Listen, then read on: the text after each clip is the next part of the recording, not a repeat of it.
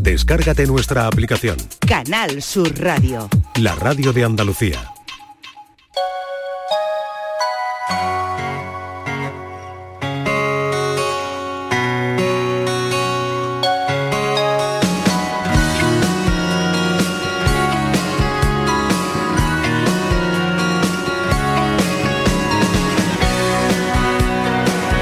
La tarde de Canal Sur Radio con Mariló Maldonado. My name is Luca. I live on the second floor. I live upstairs from you. Yes, I think you've seen me before.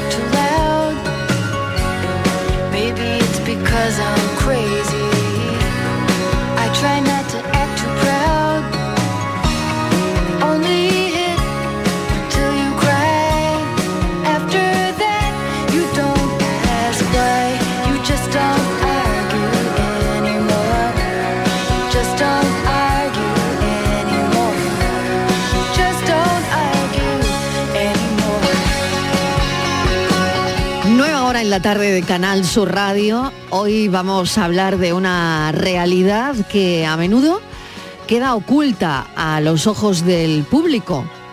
La vida de los niños que crecen en centros de acogida. A pesar de que esas historias rara vez, y lo digo como lo siento, captan la atención de la opinión pública, solo captan nuestra atención cuando son malas, cuando son dramáticas, pero cuando es normal, nadie mira hacia ese lugar. A veces hay quienes sienten que tienen que sacudir de alguna forma esa invisibilidad. En un centro de acogida hay una realidad cotidiana que merece ser comprendida y que merece ser atendida. Así que hoy van a escuchar a una mujer que se llama Carmen de la Marta para comprender la historia de una joven cuya vida ha estado entrelazada con la de los centros de acogida desde sus primeros días de vida. Es la historia de Carmen, una historia que ella ha recogido en un libro del que vamos a hablar también, por supuesto, Marionetas Rotas. Carmen, bienvenida, gracias por atender nuestra llamada y concedernos esta entrevista. Hola, buenas tardes. La historia tuya, Carmen, es un recordatorio de muchas cosas. Yo me gustaría que nos contaras cómo describirías tu experiencia creciendo en un centro de menores desde pequeñita. Pues efectivamente, eh, como bien he comentado bueno, a través de marionetas rotas, un poco se da visibilidad eso, ¿no? El recorrido por, en este caso en primera persona, por diferentes centros a lo largo de mi estancia desde, pues, desde que tenía apenas 15 días, que fue mi primer ingreso. ¿Qué pasó exactamente, Marta? Carmen. Pues, pues mira, eh, con 15 días entré en el primer centro de menores, por entonces se llama Hernán Cortés, Casa Cuna que se llamaba. Con apenas 15 días, mi madre, bueno, pues me dejó en aquel centro. Yo soy la tercera de cinco hermanos. Y bueno, cada uno éramos de, un, de padres diferentes y entonces, bueno, yo creo que fue pues, bueno, un poco porque yo vine ahí un poco fuera de, de onda y bueno, eh, por la familia desestructurada que tenía y un poco yo creo que, que me tuvo que dejar allí. ¿Y has conocido alguna vez, Carmen, a tu madre? Sí, claro, sí, sí. Yo a lo largo de mi estancia en los centros de menores, lógicamente he tenido entradas y salidas alguna vez a casa, pero hasta en realidad hasta los casi los 12 años que fui yo la que pidió que fuese tutelada, porque por entonces es verdad que estamos hablando de los años 80, que fue en el periodo en el que yo estuve institucionalizada y bueno, si un poco nos ponemos a pensar que lo que es la, la vida de la legislación en el tema de infancia tiene 30 años, pues mm. por aquel entonces aquello de instituciones como las conocemos antiguamente, cuando era todo un tema tabú, mm. no estaba nada legislado Y entonces, pues ya te digo, yo me pasé toda mi vida en una institución, ni siquiera eh, tenía la tutela de la Junta de Extremadura. Carmen, ¿y tú eres la que pide que por favor se, haga, se hagan cargo de ti? O sea, no, querías volver eh, a ese entorno familiar, ¿no?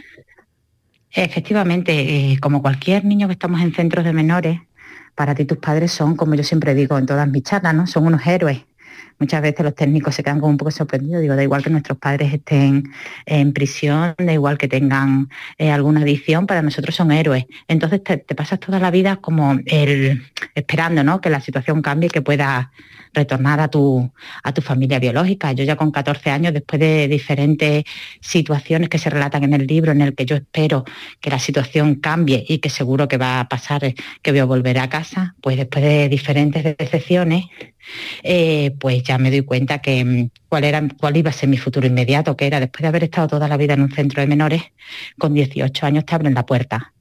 Y ahora ahí sí que tienes que salir a un mundo que no conoces, porque te has pasado 14 eh, años, 18 años de tu vida metida en una burbuja. Y te garantizo que no conocemos nada del interior, ni del exterior, ni siquiera lo que significa la palabra familia, porque no hemos estado nunca en familia. Carmen, ¿quién, te eh, ayuda? ¿Quién te ayuda, Carmen? Porque es muy difícil que una niña de 12 años eh, no sé, alcance, y probablemente sí, y, esa madurez para pensar qué le va a pasar a los 18 años, para pensar en el futuro con 12 años, eh, sin tener, sin conocer la palabra familia, sin tener una red familiar, ¿no? Pues me ayuda, eh, es verdad, no me ayudó a nadie. Eh, te garantizo que fue solamente a través de que hago una salida porque por entonces las familias colaboradoras, el tema de acogimiento, eso nada, no existía por entonces ni, ni siquiera la palabra ni sabíamos qué significaba. Pero sí que es verdad que esa función la hacían las propias educadoras. Entonces unas navidades me quedo yo sola, que lo relato en el libro, y esa salida a una vida familiar que jamás había conocido es la que me despierta a mí diciendo que, que, eso, eso es la normalidad ya que es esa y no la que yo estaba viviendo. Entonces, a raíz de ahí del gusanillo y de decir, eh, nos dan unas charlas de que tenemos que ser guía pisos tutelados, por entonces empezar con el tema de los pisos tutelados, los para semiautónomos. Yo decía, pero es que yo no tengo a nadie, me veo sola con 18 años, eh, eh, con una maleta en la puerta de un centro, allí donde tiro, donde voy. Y fue a raíz de ahí, más estas salidas que hago, las que me abren un poco los ojos de que se puede, de que puedo cambiar mi futuro, que no tengo por qué estar abogada a tener que retornar con una familia biológica que, en mi caso ni siquiera existía ese, esas ganas de, que yo perteneciese a esa familia biológica. Hmm. Carmen, ¿qué no sabemos? ¿Qué no sabemos? Lo decía eh, cuando te presentaba en la entrevista, ¿no? Mm, ¿Qué no sabemos de vosotros, de los niños que viven en un centro de, acogida? Eh, porque, claro, tu historia personal eh, te lleva ahora mismo a escribir un libro ese libro es tremendamente interesante, lo vuelvo a repetir, Marionetas Rotas, donde, bueno, pues ahí relatas lo que es una invisibilidad la mayoría de las veces, ¿no? Efectivamente, yo siempre digo, y en todas mis charlas, cada vez que comento que, que, es lo que no sabemos, mm, las necesidades, yo siempre digo, y en las charlas lo digo muchísimo, las necesidades básicas están cubiertas.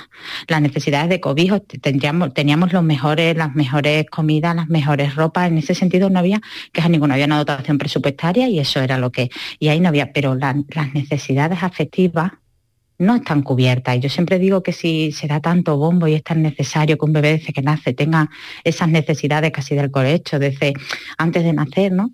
Nosotros carecemos de ellas, pero ni siquiera eh, a día de hoy eh, se pueden cubrir, porque es que yo entiendo que se necesitan muchos medios y que es una cosa, pero es tan necesario para que el día de mañana esos, esos jóvenes y, bueno, esos niños que están en centros de menores, no, no hablo de los bebés que salen en adopciones, hablo de otros, ¿no? De a partir de 6, 7 años, que son los que permanecen en centros de menores, que tienen que saber que, que tienen que romper sus cadenas transgeneracionales, porque un niño tú lo sueltas con 18 años y ¿dónde va a volver? A su familia biológica, porque es que no tiene, no conoce otra cosa, ni tiene otra salida. Entonces, eh, claro que y, mi mensaje en el libro es que se puede romper con esas cadenas transgeneracionales que somos capaces de integrarnos en una sociedad. Yo me vine con 14 años con un nivel eh, formativo y un nivel, claro, no había tenido apenas eh, muy, muy, muy básico, casi nulo, y llegué a hacer una carrera, me refiero. Cuesta, claro que Mm. cuesta, pero se puede, se puede. Mm. Carmen, ¿recuerdas un primer abrazo, un primer beso de tu familia de acogida? Pues sí que lo recuerdo y aparte sí que es verdad que, que el afecto entre nosotros existía, ¿no? Y cuando yo llegué aquí a mi población con mi familia eh, adoptiva, eh, yo tenía mucho rechazo a ese primer abrazo porque sentía que estaba traicionando a mi familia biológica. Que eso sí que es verdad que siempre no- nos acompaña, ¿no? Mm. Porque además yo en mi caso encima especialmente tomé yo la decisión. Con mi puño y letra tuve que escribir que yo quería ser adoptada que ni siquiera fueron los servicios sociales, o en este caso eh, infancia y familia, la que, la que me lo impuso, ¿no? Que parece que eh, psicológicamente te quedas como más aliviada, como que te han obligado.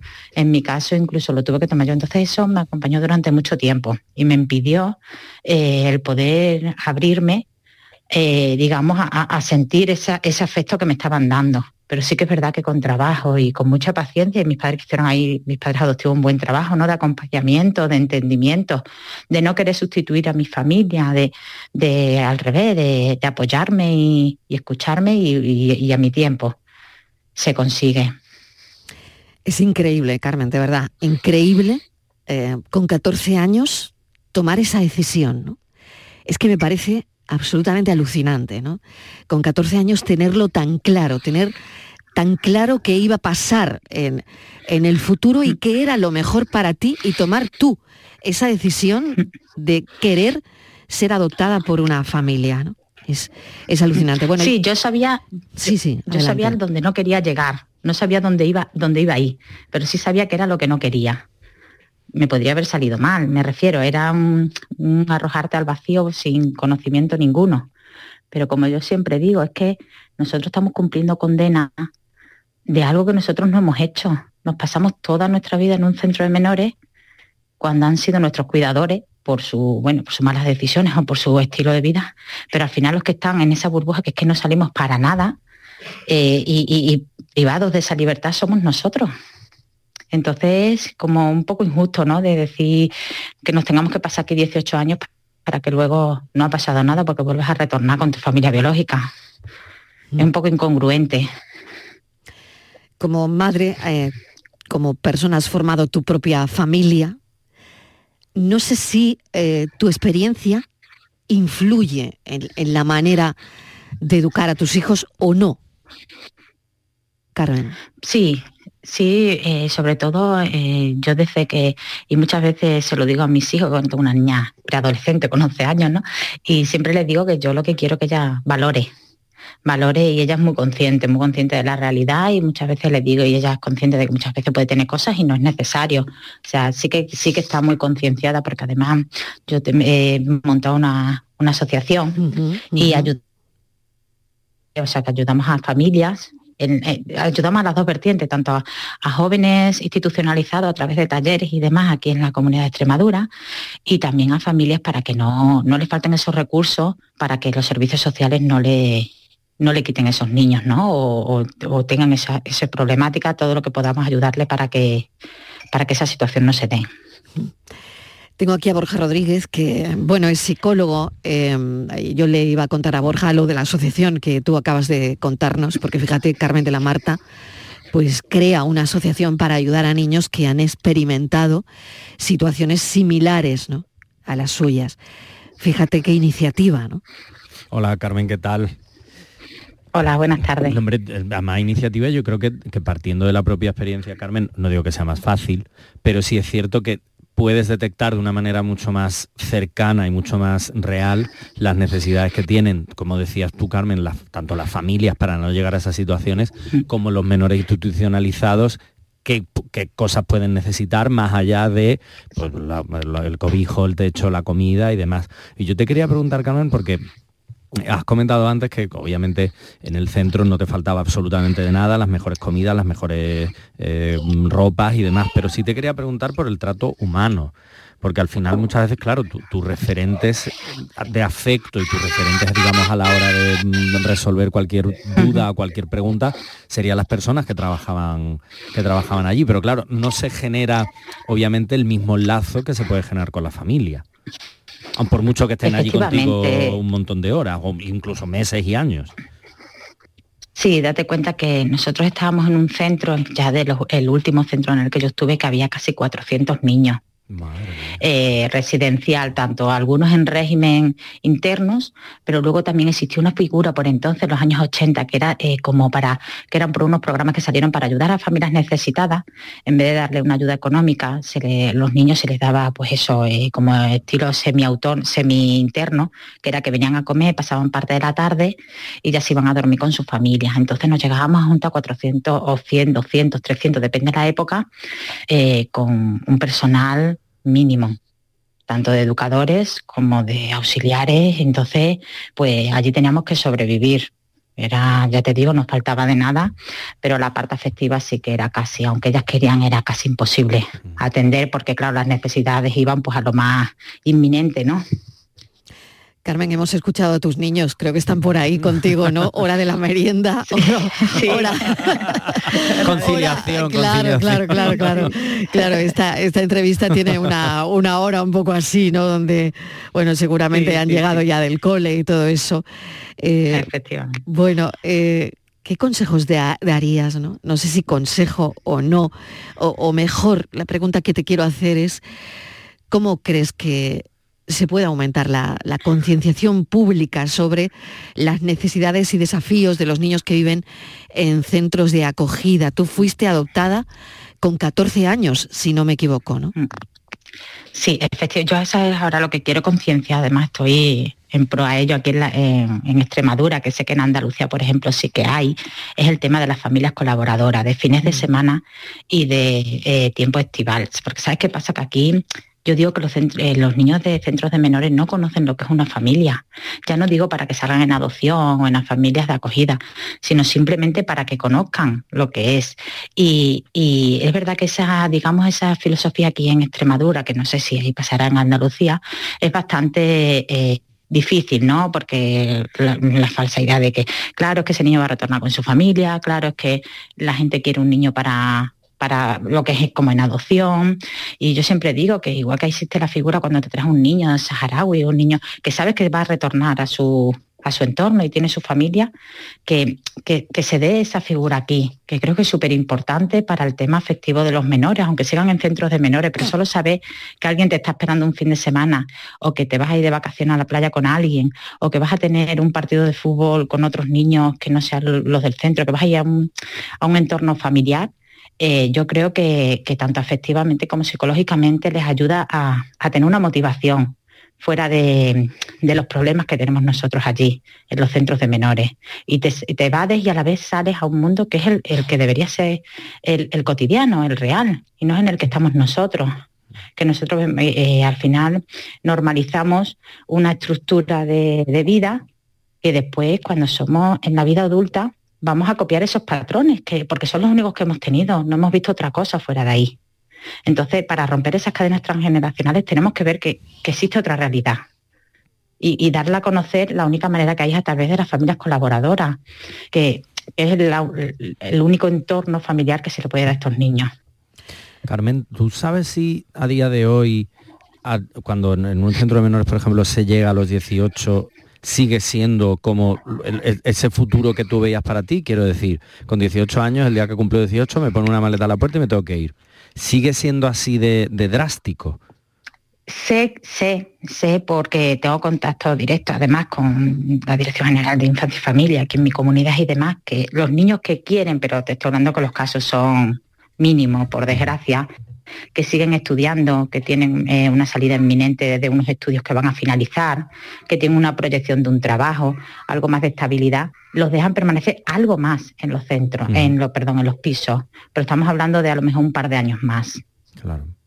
Pero después ya se acaban esas ayudas y ya hay que salir al, mundo exterior. Al mundo exterior, efectivamente. Y por último, Carmen, eh, ¿se cumplió lo que querías?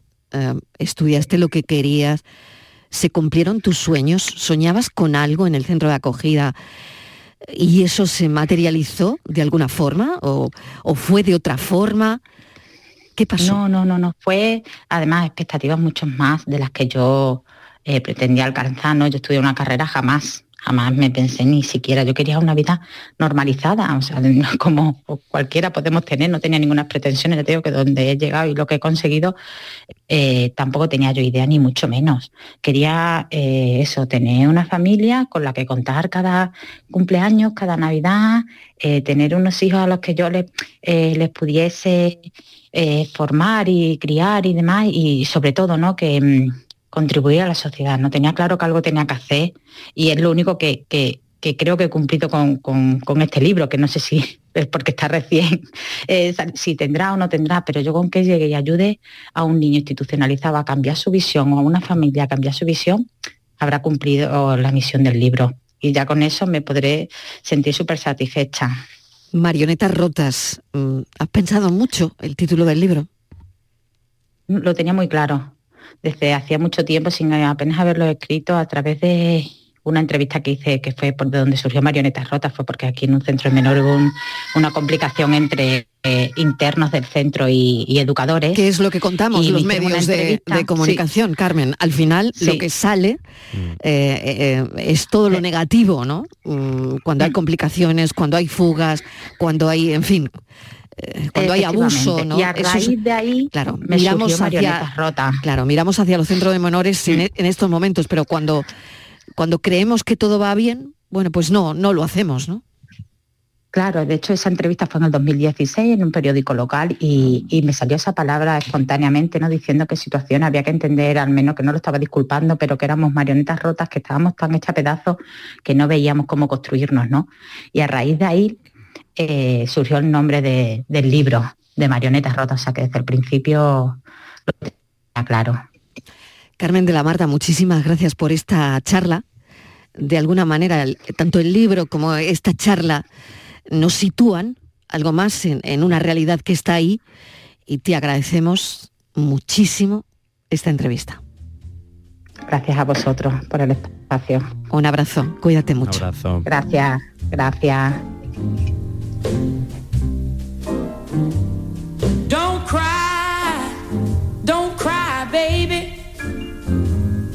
Don't cry, baby. Dry your eyes and let's be sweethearts again. And oh, cause you know, you know I didn't mean to ever treat you so mean. Come on, come on, sweetheart, and let's try it over again. And whoa.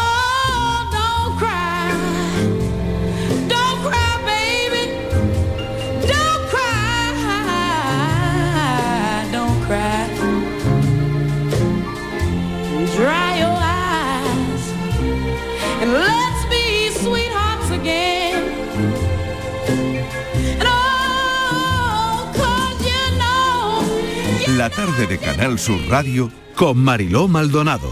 También en nuestra app y en canalsur.es. Los andaluces somos líderes en poner el alma en todo. En sacar una sonrisa. En dar siempre la bienvenida. Somos líderes en el arte de sentir. En echarle coraje al día a día. En exigirnos cada vez más. Somos líderes en entendernos. En amarnos. En escuchar a los demás tenemos mucho que celebrar. 28 de febrero, Día de Andalucía, Junta de Andalucía. Segundas rebajas en Rapimueble, simplemente más bajas. Cheslong ahora 294 euros. Conjunto canapé más colchón, solo 299 euros. Más ahorro, más ofertas, más barato. Solo en Rapimueble, líder en segundas rebajas. Y paga en 12 meses sin intereses. Más de 230 tiendas en toda España y en rapimueble.com.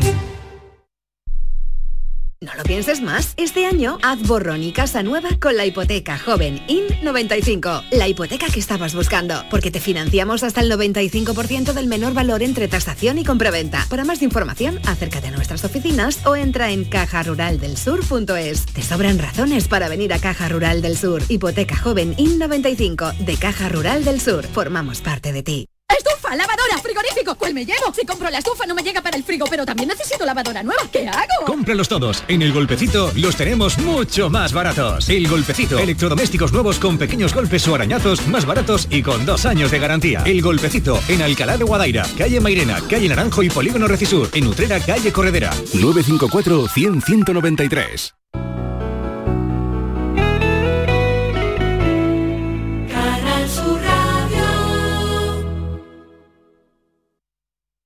Este 28 de febrero, la mañana de Andalucía con Jesús Vigorra te espera con una edición especial desde el Parlamento de Andalucía. Sigue desde las 8 de la mañana los actos de este 28 de febrero, Día de Andalucía. En directo en Canal Sur Radio y Radio Andalucía Información.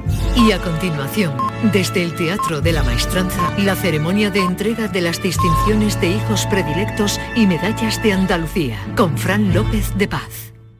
La tarde de Canal Sur Radio con Mariló Maldonado.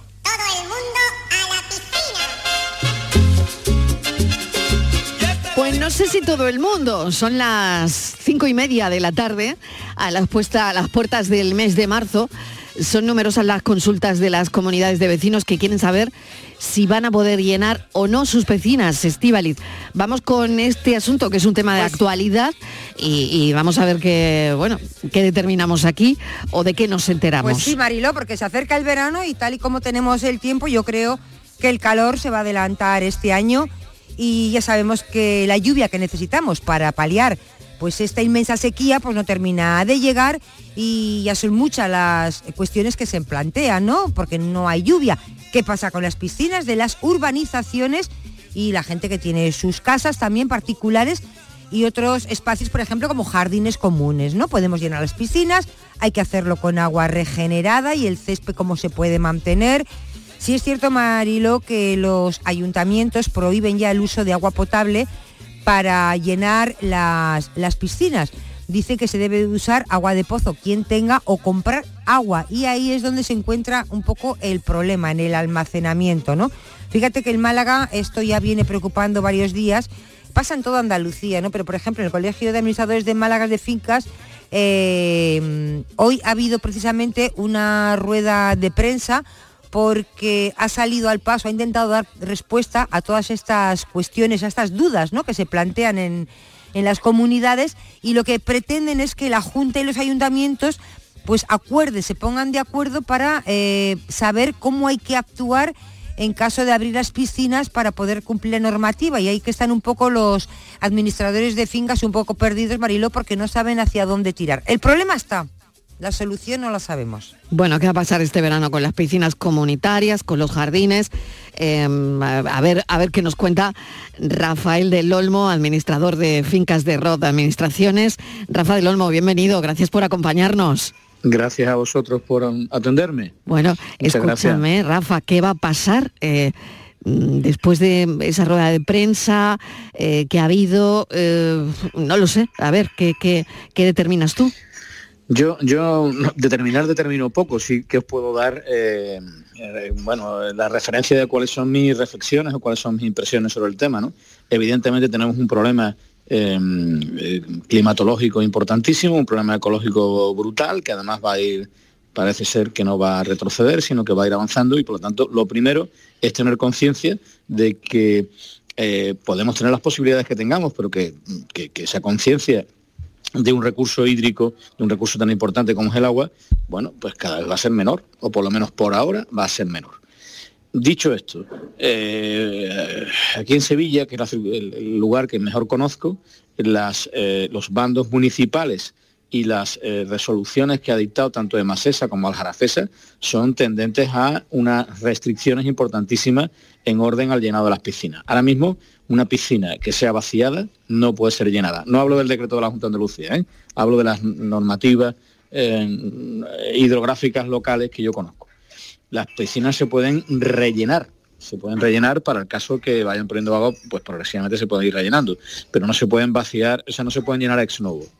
El, real el decreto de la Junta de Andalucía habla de que sí, que se pueden llenar la- las piscinas cuando se ha hecho una obra de rehabilitación y eh, también cuando es una piscina nueva que, bueno que se ha hecho una promoción reciente y eso mm, ese hueco hay que hay que rellenarlo de agua Mm, eh, hay que compatibilizar la normativa de la Junta de Andalucía con las normativas municipales eh, y con las normativas sanitarias, como bien dice el Colegio de Málaga, porque esa es otra. Es decir, cuando nos piden que nos duchemos cada vez que entremos en la piscina, que parece una norma de sentido común, y algunas otras indicaciones también normales hasta la fecha, pues resulta que eso hay que compatibilizarlo con, con, todas estas normativas. Yo creo que sería necesario una coordinación plena entre la Junta de Andalucía, los municipios, las empresas municipales o comarcales de agua y también la Consejería de Salud, para que de esa forma se puedan, se puedan compatibilizar todas estas normas. Ahora bien, hay un bien por encima de cualquier otro, que es que el agua es escasa y que el agua mm, es necesaria para la higiene personal, es necesaria para los riegos y es necesaria también para, eh, para, para beber. Y estos son los dos grandes hitos que hay que intentar compatibilizar. Bueno, qué interesante todo esto porque o se compatibiliza o aquí, claro, eh, va a ser un lío. Rafa. Un lío, claro, y una cierta mmm, conflictividad social. Os lo aseguro, cuando eh, pues además están las piscinas, pero están los ríos de las zonas verdes. Mm. Es decir, no solamente es el tema de la piscina. Los jardines, es que claro. comunidades, claro, cuando yo, yo, administro comunidades en donde me piden, no, es que las, las zonas verdes se están secando. Pues mire usted, sí, se están secando. Eh, es que las piscinas hay que llenarlas. Pues mire usted, las piscinas se llenarán en la medida en que la normativa lo posibilite y la situación ecológica lo permita. Y, y sobre todo eso tiene que sobrevolar una conciencia cívica. Y paciencia, imagino también, ¿no? Claro. O sea, claro. hay, que, hay que verlas venir, cívica. ¿no? ¿El qué? Perdón, que hay que me verlas venir. Eh, Hay que verlas venir y Claro. además que no parece que esto vaya a mejorar en los próximos Exacto. seis días, seis No, semanas o no, seis meses. No lo parece, no lo parece. Desgraciadamente no lo parece. Entonces una, hay, debe haber una cierta exigencia de conciencia cívica. ¿eh? Algunos debatirán si el cambio, eh, el cambio climatológico, si el cambio es real, si no es real, si es circunstancial, si es inducido, si es. Pero bueno, las, las circunstancias en las que estamos viviendo son las que estamos viviendo. Los pájaros emigran más tarde o más temprano, las zonas se encharcan más tarde o más temprano no se encharcan, eh, eh, los recursos hídricos disminuyen, los pantanos están cada vez más vacíos. Algunos podrán considerar que hay una cierta manipulación política, yo por supuesto no. Pero bueno, las circunstancias son las que son. Estivali, no Sí, sé habrá si que tienes a ella. alguna Hola, cuestión Rafael, más. eh, Sí, Rafael del Olmo, buenas tardes. Eh, se Buenas dice tardes. que en algunos ayuntamientos bueno, está prohibido, pero que se podría usar el agua de pozos o comprar agua. Agua de pozo. Los pozos tienen que ser legales y parece que pedir permiso. No sé si ahora mismo te pueden es otra. permitir, claro, cuando dicen agua de pozo, pero ojito porque los pozos tienen que ser legales, no se puede hacer un pozo es ilegal y yo creo que ahora mismo, tal y como está la situación, aunque Andalucía o Sevilla, por ejemplo, tiene mucha agua subterránea, yo creo que ahora mismo no te van a permitir hacer pozos. No sé cómo está la cosa. Porque igual Pues alguna comunidad que se plantea. pozos que son pues hace- ilegales. claro, igual alguna comunidad Claro. dice, ah, pues hacemos un ¿Mm? pozo. Ojito, Claro. ojito. Claro. Esto no se No, puede. la Confederación Hidrográfica del Guadalquivir, que es la que yo conozco más directamente, pues claro, tiene un control y además hoy en día tecnológicamente, a través de drones y a través de muchas otras herramientas tecnológicas, esto es muy fácil de controlar. Eh, hay muchos pozos que no están legalizados y que están eh, extrayendo agua del subsuelo de una forma eh, irregular, de una forma descontrolada y que también eso pues conlleva un problema. Yo quizás no esté utilizando los argumentos más populares mm, que se puedan utilizar, pero creo que como ciudadano y como profesional debo decir las cosas tal y como son. ¿Qué ocurre? Pues que esos pozos están suministrando también agua a algunas piscinas y o a muchas piscinas y están drenando la capa la capa subterránea de agua y eso por supuesto también supone un perjuicio. No quiero referirme a Doñana, ¿no? Quiero referirme Claro. con las polémicas que, que eso conlleva, ¿no? De, Ujú. de muchos puntos de vista. Pero evidentemente el recurso es limitado. Se extraiga de donde se extraiga. Y, y creo que hay que tener algunas consideraciones sobre lo que es más importante y lo que es menos importante. Ya sé, repito, que estoy diciendo cosas muy impopulares, pero eh, no, no, no, no, son como son, son como son y son las que son. Y me temo, Rafael del Claro. Olmo, que no será la última vez que hablemos de este asunto. Te- sabéis que estoy a vuestra disposición. Venga, te agradezco enormemente que nos hayas atendido. Es verdad que estamos a las puertas del mes de marzo eh, y que ya eh, tienen los administradores un montón de consultas de comunidades, de vecinos, que quieren saber qué va a pasar. Eh, ellos no tienen tampoco una bola de cristal, la verdad, si pueden llenar o no sus piscinas. Lo, que, lo que sí tenemos, si me permites que te diga, es la experiencia, el conocimiento y un poco de, de, saber Mm. predecir lo que nos va a pasar en los próximos años, porque, o en los próximos meses, porque, porque las cosas son como son. Nos gustaría que fueran de otra manera, como profesionales y como ciudadanos, pero son como son. Gracias, Rafael del Olmo. Un saludo. Un abrazo fuerte un para abrazo todas y para fuerte, todos. un abrazo fuerte, Buenas gracias. tardes. Como siempre, Adiós. nuestro colaborador, administrador de fincas, colegiado, además que siempre nos cuenta cómo son las cosas y por dónde van a ir. piscina, la piscina, la piscina, la piscina, la piscina, la piscina, la piscina. Pura que le en la piscina, la piscina, la piscina, la piscina, la piscina, la piscina. Tengo una de party en mi piscina. La tarde de Canal Sur Radio con Mariló Maldonado. También en nuestra app y en canalsur.es.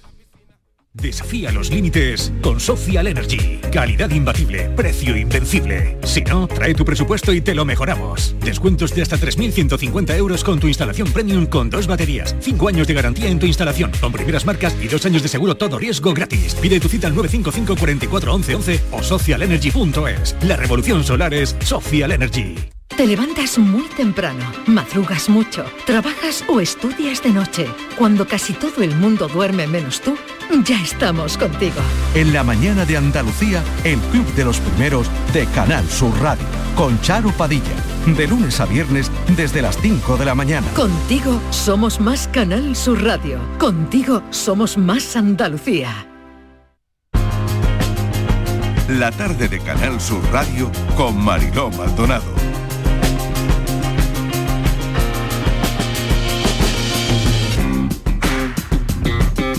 Vamos a hablar de un colegio, el Colegio Acel de Linares, que es una cooperativa de enseñanza que ha celebrado un encuentro intergeneracional, es una tertulia dialógica literaria lo que han hecho, con alumnos de sexto de primaria y personas mayores. A mí me encanta esta idea, me encanta esta charla, porque hay algunos temas muy interesantes que seguramente han podido discutir juntos. Estíbaliz. Sí, Marilo, es una, una iniciativa que la llevan realizando ya hace años, hace muchísimas cosas de tertulias, de debates.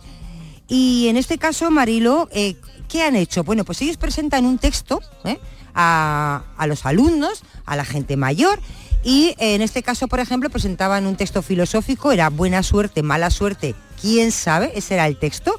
Y a raíz de ahí se empieza a analizar ese texto y qué pretende el Mariló. Pretenden que a través del texto hablen de ellos mismos, de que cada uno eh, hable de sus emociones, porque nos decían que en definitiva, independientemente de la edad, las emociones es lo que nos une. ¿eh? Y bueno, pues eran, ya te digo, alumnos eh, jóvenes y, es una experiencia muy enriquecedora. Yo creo que debemos de, de conocer algo más de ella. Claro que sí, lo vamos a hacer con Joaquín de la Torre, que es profesor, eh, responsable del Departamento de Innovación Educativa, que se encarga además de este proyecto. Y a mí me ha gustado mucho, le damos la enhorabuena. Joaquín de la Torre, bienvenido, gracias por acompañarnos. Bueno, pues muchas gracias por contar con nosotros y darle difusión a este tipo de actuaciones de éxito educativa en los centros. Claro que sí, una charla intergeneracional, qué bonito, ¿no? Experiencias de vida, eh, valores, tradiciones también. ¿De qué, ¿De qué habéis hablado? ¿De qué? Porque a partir de buena suerte, mala suerte, quién sabe, ahí ha tenido que surgir de todo, ¿no? Pues sí, fíjate, os cuento un poquitín para que entendáis el contexto, es rápido. Eh, nuestro centro es de una línea, va desde infantil a secundaria y las familias siempre han sido un pilar en nuestro colegio. Entonces, desde el año 2015, eh, eh, una compañera y amiga, eh, Mariló, decidimos investigar si había un proyecto que recogiera esa realidad, ¿no? De que las familias estaban presentes, de una forma oficial, ¿no? Y nos enteramos de este proyecto que se llamaba Comunidad de Aprendizaje que es un modelo inclusivo en el que el colegio abre las puertas a la comunidad educativa para que nos ayuden a educar y a enseñar a nuestros alumnos. Eh, y que el pilar fundamental son los voluntarios. Y hay dos actuaciones de, éxito, los grupos interactivos y las tertulias dialógicas, ¿vale? Eh, las tertulias dialógicas eh, es la actividad que hemos, que hemos realizado en, en el colegio, una tertulia dialógica filosófica, ¿vale? Eh, una vez que nosotros mm, descubrimos este proyecto, se aprueba en claustro, mis compañeros profesores lo apoyan y nuestro CED de referencia, el CED de Linares Andújar, nos forma, porque es un proyecto que hay que formarse los profesores para hacerlo, y conseguimos esa comunidad de aprendizaje, aprendizaje desde el 2016, ¿vale? Y bueno, eh, como ha dicho tu compañera Estivali, pues a, través de un texto o a través de una música o de una obra de arte, los que estamos allí reunidos en círculo, bueno, pues nos miramos, nos escuchamos, nos respetamos en las opiniones y el texto, eh, en este caso, eh, sirve de pretexto para hablar de nosotros, de nosotros mismos. Por eso es tan interesante y a los alumnos les gusta tanto, ¿no? Eh, mi compañera Lorena, que es la tutora de, sexto, de primaria, que trabaja mucho con inteligencia emocional, fue la que llevó a cabo esta tertulia en el centro. Eh, bueno, comentaros que sin, sin eh, las personas del Centro de Participación Activa de Linares eh, y de su director Aurora y de la coordinadora del Club de Lectura Isabel, hubiera sido imposible llevarla a cabo. Esto es un trabajo de todo y de equipo. ¿Qué han dicho los niños, Joaquín? Me interesa mucho de qué han hablado, de qué han hablado, qué han preguntado, qué, han dicho, qué, qué, cómo ha sido esa tertulia intergeneracional, ¿no? Claro, pues, mira, eh, el, texto es un texto muy bonito eh, en el que a veces ponemos etiqueta a las cosas que nos pasan, pero nunca sabemos, sabemos realmente si lo que nos ha pasado es bueno o es malo. El texto nos dice que lo que nos pasa viene para enseñarnos a aprender cosas, ¿no? aprender cosas que nos van a servir en nuestra vida, aunque nosotros le pongamos el calificativo de bueno o malo, ¿no? Entonces, claro, eso abre mucho el debate, ¿no? Porque mm, cosas que aparentemente pueden parecernos malas, eh, luego pueden ser buenas. Eh, te, recojo un fragmento que los niños suelen, suelen hacer mucho hincapié, ¿no? Eh, en ese texto nos hablan, por ejemplo, de que un anciano, un anciano oriental que, tiene una granja en la que hay caballos y en un momento dado llegan como unos caballos del monte y se incorporan a la granja donde ya tiene otros caballos, ¿no? Entonces la gente del pueblo le dice que qué suerte eh, qué suerte tiene el anciano por, esa llegada de caballos nuevos, ¿no? Y han llegado de una forma eh, de suerte, ¿no? Por suerte, ¿no? Como han llegado allí, ¿no? Pero con el tiempo, eh, su hijo se monta en uno de esos caballos que llegó nuevo y se cae, haciéndose daño en una pierna, ¿no? Entonces el hombre siempre decía, buena suerte, mala suerte, quién sabe, ¿no? Lo que los niños no han transmitido mucho y se han dado cuenta, porque son muy, muy listos, es que lo que nos pasa eh, en la vida es para, seguir aprendiendo, como, como, la escuela, ¿no? Y que, de, hay que sacar lo positivo de, lo que nos pasa, ¿no?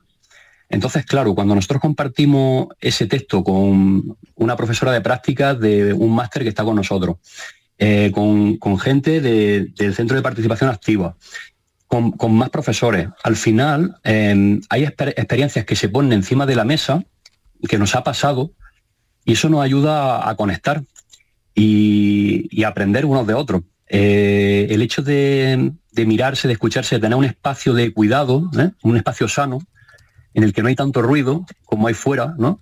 Y mm. tanta etiqueta, mm. es el sitio mejor para, aprender unos de otros, ¿no? Qué bueno es eso. Bueno, tengo aquí a Borja Rodríguez, que trabaja también en comunidades educativas, ¿no? Mm. Y, y, me parece muy interesante lo que nos está contando Joaquín de la Torre, ¿no? Sobre esa frase a partir de ahí, buena suerte, mala suerte, quién sabe, ¿no? Claro, y a mí, hola Joaquín, buenas tardes. Hola, buenas tardes. Porque eso, bueno, pues se hacen en, comunidades educativas, se hace lo típico, ¿no? En debates y tal, pero lo que me parece súper interesante del proyecto, Joaquín, es juntar a gente mayor con peques que intuyo que en algún caso, no lo sé, que podría haber ahí nietos y nietas con abuelos y abuelas, que quién sabe. Pero te quería preguntar, claro, ¿cómo reciben estas personas mayores a estos niños y niñas de sexto de primaria, porque además se han hecho bueno, algunos experimentos y algunos estudios con esto de cómo les revitalizan, cómo se sienten mejor, cómo les mejora incluso la, memoria, el hecho de rodearse de niños y niñas, la psicomotricidad, es increíble esto, ese, trabajo de las neuronas espejo, como incluso, entre comillas, rejuvenece ¿no? cuando, cuando están con pequeños. Entonces te quería preguntar cómo, cómo, cómo se ha visto, cómo lo habéis vivido y qué os transmiten estas personas mayores. Bueno, pues fíjate, lo, primero es como, como, recuperar ese contacto ¿no? con nuestros mayores, ¿no? Eh, creo que estamos, mm, les debemos mucho, ¿no? Y a veces parece que eso se olvida, ¿no? Eh, los mayores aportan eh, experiencia, conocimiento, emoción, que a veces es lo que por desgracia no, no tenemos, ¿no? Mm, Parece que vivimos en un mundo muy conectado, ¿no? Por las pantallas, ¿no? Por los teléfonos, ¿no? Pero creo que realmente estamos muy aislados, ¿no? Y, reunirnos en comunidad, ¿no? Como la palabra dice, comunidad de aprendizaje, ¿no? Es como volver a esas raíces en las que no- nos mirábamos y nos entendíamos, nos comprendíamos, ¿no? Entonces, claro, est- estas cosas, eh, eh, cuando uno explica un contenido en el que hay una carga emocional fuerte, se convierte en un aprendizaje significativo, porque vinculamos un contenido a una emoción. Y eso no se olvida. Nosotros nos hemos dado cuenta, cuando hacemos evaluaciones iniciales, fijaros qué curioso, con los niños, que recuerdan perfectamente estas actividades de grupos interactivos y de, y de tertulia dialógica. No lo olvidan los contenidos. En cuanto ¿qué, aportan? Bueno, pues ilusión por las dos partes, ¿no? Eh, los niños ven a gente mm, que no son sus profesores de siempre, ¿no? Y, y- y- y lo- y los mayores mm, se, se reencuentran también con, con su infancia, ¿no? Es como muy bonito, ¿no? Como, como uno lo que vamos a llegar a ser y otro lo que ya somos, ¿no? Y esto, pues evidentemente, crea un puente que, que hace que la escuela tenga sentido y la vida, ¿no? Desde luego. Sé que tenéis un coloquio, además de refranes, ¿no? Mm, eh, con motivo del Día de Andalucía. Y esto también me, me parece muy interesante. Te voy a dar las gracias, Joaquín de la Torre, del Colegio Acel de Linares, una comunidad educativa muy interesante que desde luego eh, a mí me gusta trasladar todo esto ¿no? a, los oyentes y a quien pueda estar escuchando por si, bueno, pues es un modelo a tener en cuenta. Muchísimas gracias, un saludo. Muchas gracias a vosotros por, por darnos voz, ¿no? Y por estar pendientes de cosas educativas que también nos interesan mucho a todos, ¿no? Es la base del respeto y de tener una, una sociedad, eh, bueno, pues enriquecida, ¿no? Gracias, muchas gracias. Sin duda, muchísimas gracias. Un abrazo. Lo que parece ser buena suerte se puede convertir en mala suerte o al revés. La verdad es que me ha encantado la frase que ha utilizado este profesor en su clase, ¿no? Buena suerte, mala suerte, quién sabe, porque la vida está llena de sorpresas, está llena de giros inesperados y, y la verdad es que nunca se puede predecir, ¿no? Como, como un giro va a afectar a nuestra vida, ¿no? Y sobre todo va a afectar a nuestra vida a largo plazo. La verdad es que siempre lo importante es cómo elegimos que sean esas circunstancias, ya sean favorables o desfavorables una vez que estamos dentro. Y esto es importante que los niños lo aprendan. La tarde de Canal Sur Radio con Mariló Maldonado.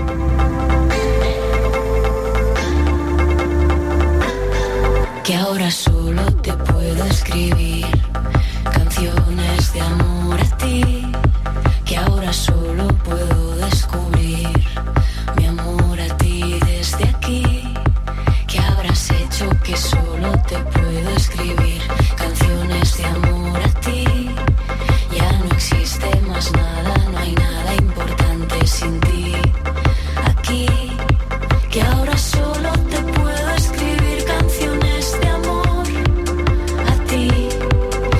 8 minutos, llegamos a las 6 en punto de la tarde y ahora hablando de charlas interesantes, vamos a hablar de una que Borja Rodríguez, nuestro psicólogo de cabecera, nuestro experto en sexología y este tipo de historias, una charla que va a impartir la semana que viene a padres y madres. Exacto. Uno, ¿Vale? no, tres. Ah, tres, va- Tres, tres charlas. hija, tres, voy a Madre mía, tres días. charlas, tres, Tres días, días. hablando de...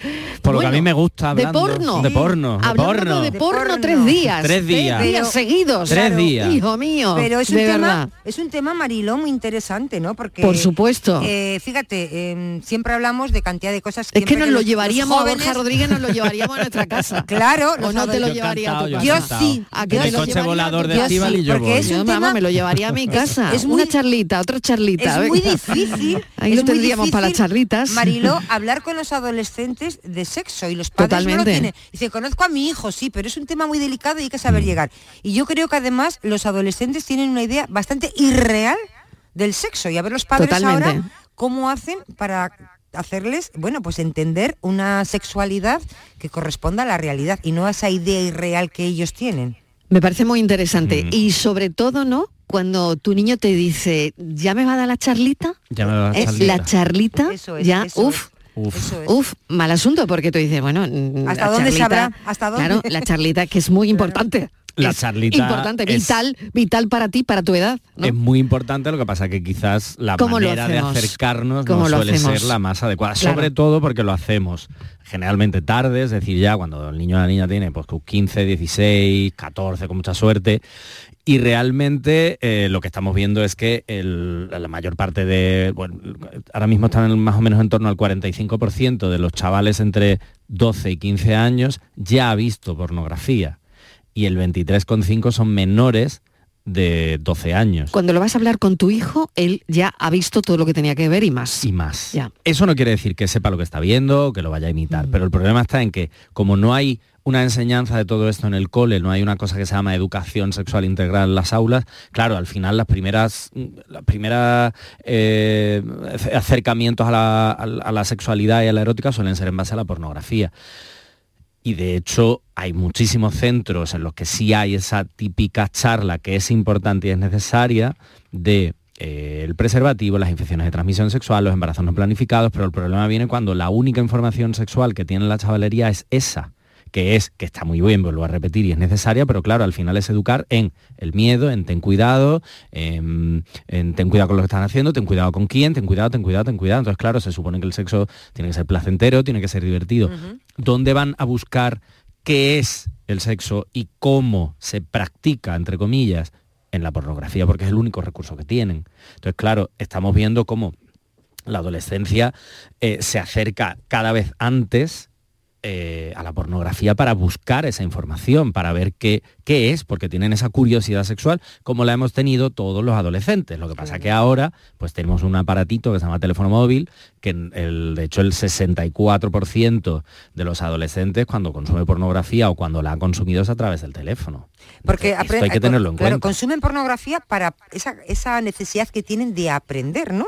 Creo yo. Claro, sobre es el la sexo. curiosidad, Claro, exacto. entonces recurren a redes sociales, a internet, a amigas y nunca, por ejemplo, a sus padres. Ese Claro, es el gran porque- error, ¿no? Que tienen totalmente invertido el orden. Exacto, porque además es cierto que hay, hay padres y madres que están muy preparados para esto, pero son, es cierto también que son los menos, porque bueno, esto da miedo, da pudor, da vergüenza, y sobre todo cuando lo estás haciendo ya eh, con un chaval o una chavala de 14 años, y ahora mismo están saliendo unos libros maravillosos para trabajar, por ejemplo, eh, educación sexual con peques de 5 o 6 años. Cuando digo educación sexual me refiero a hablar de consentimiento, de cuerpos, de emociones, es decir, todo adaptado a la edad necesaria, pero claro, todo esto hay que hablarlo eh, a partir de ahí. Y luego, pues, por ejemplo, igual para adolescencia hay un montón de libros y series de televisión muy propias, tanto para la edad como para la temática. Lo que nos preocupa, Borja, a los padres es lo que realmente nos tiene que preocupar o nos estamos preocupando de otras cosas con respecto a la pornografía que, bueno, que es lo de menos. A ver, nos estamos preocupando por una cosa que es real, que es el tema de los efectos que puede tener la pornografía, sobre todo en el hecho de dar una imagen de cómo Bueno, tiene que ser la sexualidad. Y que eso es terrible. Y que ¿eh? eso es Porque terrible. Nos está llevando a situaciones. Claro. Pero quiero decirte, precisamente por eso lo que nos preocupa, no sé si es lo, lo gordo de lo No, que nos claro, debe preocupar. Claro, para mí no es lo gordo porque yo creo que lo gordo es que se está poniendo el foco en la pornografía y no se está poniendo el foco en poner en los centros una asignatura, llámalo X, Educación de educación sexual Claro. integral en la que se trabaje todo esto, se trabajen mitos de género, se trabaje diversidad, se trabaje eh, lo que es la sexualidad en sí, que estamos ahora hablando de placer, de comunicación, de consentimiento, de empatía, de zonas erógenas, de, de, mm, por supuesto consentimiento y lo vuelvo a repetir porque es una cosa importantísima a día de hoy. Entonces, claro, todo esto es fundamental. ¿Qué vamos a hacer en estos tres días? Aparte de, hay como dos iniciativas que creo que son muy interesantes. Una es del Ayuntamiento de Málaga, que se llama sexpectativas.es eh, en la que hay pues bueno un- una página web con, con una especie como de cuestionario de dos, de dos alternativas de respuesta para adolescentes para el tema de la pornografía y luego aparte hay un montón de eh, documentos, hay recursos para trabajarlo con peques, con adultos, con profes y el ayuntamiento ha tenido a bien contratarme para dar 80 talleres, tanto a adolescentes como a profesorado en, todo, en, en- en todos los distritos de Málaga eh, para trabajar todo esto. Y luego la semana que viene el Colegio Oficial de Médicos de Cádiz, vamos a estar el lunes en Cádiz el martes en Jerez y el miércoles en los barrios para hablar con papis y mamis de niños y niñas a partir de 8 años para ver qué es lo que se está cociendo en este tema de la pornografía, qué es lo que están viendo y sobre todo recursos que les quiero dar a la hora de eh, tener esa charlita, entre comillas, de, de, sexualidad, para que no le tengan miedo, porque el problema es que los padres y las madres tienen miedo a hablar de esto, porque tampoco la recibieron en su momento. Esto es una pescadilla que Sí, se muere claro, de la esto cola. Es un círculo vicioso al final. Claro, claro. entonces a mí no me lo contaron y a ver cómo lo hago yo con mis como lo hago ¿no? yo, pero hablamos de esto y hablamos no solo de relaciones sexuales, sino de relaciones todo. de, pareja con tus de hijos todo, de adolescentes, todo, claro. Entonces, pues eh, el colegio, de la Escuela de Padres y Madres del Colegio Oficial de Médicos de Cádiz ha tenido a bien llamarme para estos tres días y hay sitio todavía, se pueden apuntar en, en el comcadiz.es, lo dejamos un segundo lo mire, eh, y son la aportación son die- eh, 10 euros en comcadiz.es exactamente, Colegio Oficial de Médicos eh, Cádiz.es, eh, y esa aportación va a ser dedicada mm, a diferentes asociaciones relacionadas con la salud. Importantísimo. Borja Rodríguez, gracias. Siempre a Mitos vosotros. del porno y adolescencia, charlas imprescindibles. Un saludo, gracias. Besitos. Adiós. Hasta luego.